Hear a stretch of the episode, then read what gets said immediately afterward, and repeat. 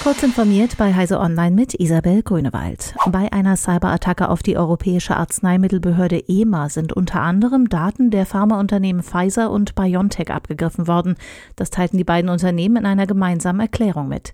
Demnach seien einige Dokumente im Zusammenhang mit dem Antrag auf Zulassung ihres Impfstoffs gegen das Coronavirus von dem Angriff erfasst worden. Pfizer und BioNTech betonten zugleich, dass ihre jeweiligen Systeme nicht angegriffen worden seien. Auch seien nach ihrem Wissen keine Daten über Testpersonen zugänglich geworden. Die Pharmaunternehmen seien zudem von EMA informiert worden, dass der Angriff keine Auswirkungen auf das Zulassungsverfahren für den Impfstoff habe. Wo Blitzer stehen, wissen sich Autofahrer in der Regel zu helfen. Kurz vorher auf die Bremse treten, dann einfach wieder Gas geben. Dagegen soll das bundesweit erste Streckenradar Section Control zur Geschwindigkeitskontrolle südlich von Hannover Abhilfe schaffen.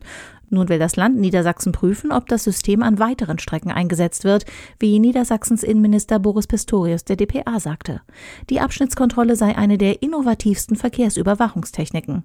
Pistorius würde sich freuen, wenn auch andere Bundesländer die Technik künftig auf unfallbelasteten Strecken einsetzten, um den Verkehr auf Deutschlands Straßen noch sicherer zu machen. Die neue Mobilfunkgeneration 5G ist nach Ansicht des EU-Rechnungshofs wichtig für Innovationen wie elektronische Gesundheitsdienste, selbstfahrende und vernetzte Autos sowie intelligente Stromnetze.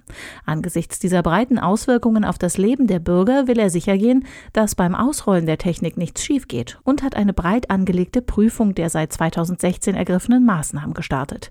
Der Abschlussbericht soll in einem Jahr veröffentlicht werden. YouTube will härter gegen Videos vorgehen, in denen irreführende Aussagen zu angeblichen Manipulationen der US-Wahlen gemacht werden. Wir werden beispielsweise Videos entfernen, in denen behauptet wird, dass ein Präsidentschaftskandidat die Wahl aufgrund von weit verbreiteten Softwarefehlern oder Zählfehlern gewonnen hat, kündigte Googles Videoplattform an. Genügend Bundesstaaten hätten nun bestätigt, dass Joe Biden rechtmäßig zum neuen US-Präsidenten gewählt wurde.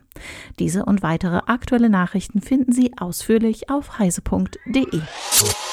Werbung die Intel vPro-Plattform ist für Unternehmen konzipiert und weit mehr als nur ein Prozessor. Die umfassende Plattformtechnologie erfüllt nicht nur die Anforderungen ihrer IT, sondern auch die Wünsche ihrer Mitarbeiter. Die Intel vPro-Plattform vereint erstklassige Leistung, hardwarebasierte Sicherheit, moderne Fernverwaltbarkeit und Stabilität, sodass sie Unternehmensproduktivität beschleunigen, Daten besser schützen und von überall ihre PCs verwalten können. Gehen Sie auf intel.de slash more with vPro und erfahren Sie mehr. Intel vPro Plattform. Built for Business.